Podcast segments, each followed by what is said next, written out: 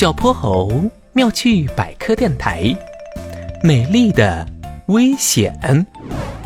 夜深人静，又到了猪小妹的睡前故事时间。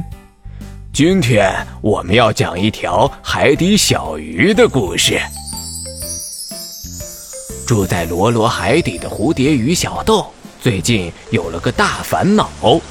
看，它正摇着尾巴在一面蚌壳镜子前转来转去。唉，尾巴上的这只眼睛什么时候才会消失啊？还有这可恶的黑眼圈。妈妈给小豆端来海草奶昔，耐心地安慰他：“我们蝴蝶鱼游得慢，尾巴上这小小的像眼睛一样的斑块叫做假眼，能够蒙骗敌人，又是它错误判断我们前进的方向，给我们争取逃生的机会。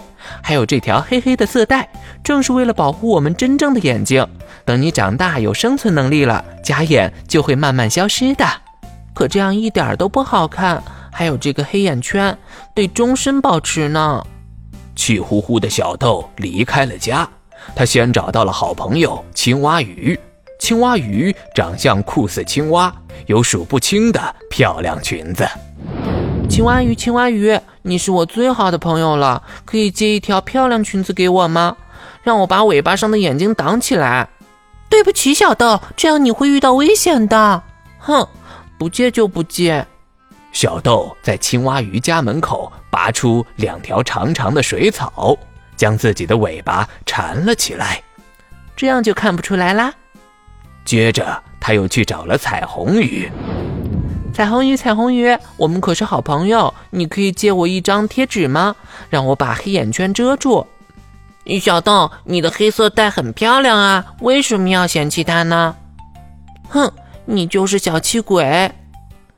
小豆在彩虹鱼家附近捡起两个小贝壳，用彩绳系在脑袋上，这样我就很漂亮啦。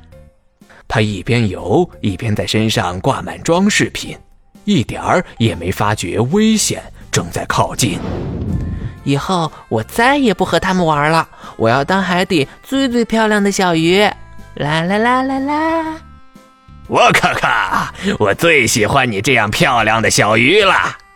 谢谢你，可真有眼光。啊，鲨鱼啊！鲨鱼猛地从黑暗里窜了出来，张大嘴咬住了小豆尾巴上的水草。嗯嗯嗯，救命啊！小豆努力将水草扯断，向前方游去，可它的速度实在太慢了。现在又没有假眼的保护，鲨鱼立刻追了上来。你是我见过游得最慢的小鱼。哎呦，你竟然敢用贝壳砸我！小豆慌乱地摘下自己身上的东西，向后砸去。然后挤进不远处的石缝中，但那些美丽的装饰品竟然把它卡住了，大半个身体还露在外面呢。怎么会这样？呵呵，我漂亮的珊瑚发冠，不行，不能把它丢掉。都什么时候了，你还想着臭美？坏鲨鱼，看招！青蛙鱼，彩虹鱼。青蛙鱼和彩虹鱼飞速从另一边游了过来，一个把小豆拉出来，另一个在珊瑚丛中绕来绕去，很快就把鲨鱼弄迷糊了。可恶！今天你们三条小鱼一个都跑不掉！我们才不怕你呢！两个好朋友紧紧拉着小豆的手，青蛙鱼扔出一颗乌贼表哥送的墨水炸弹。彩虹鱼趁机用两条长长的飘带将鲨鱼和大石块绑在了一起，最后小豆摘下发冠塞进了鲨鱼嘴里。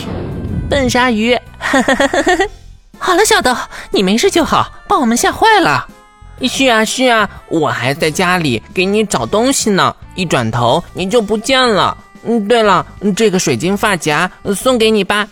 不用啦，彩虹鱼。我觉得现在这样也挺好的啊，至少不用担心被鲨鱼追着跑。呵呵呵，小豆，其实这样你也是海底最漂亮的小鱼啊。我们都是最漂亮的小鱼。故事结束了，猪小妹躺在爸爸怀里，有些害羞地问爸爸：「那我们家最漂亮的小猪是谁呀？」哈哈哈哈哈哈就是你呀猪小妹。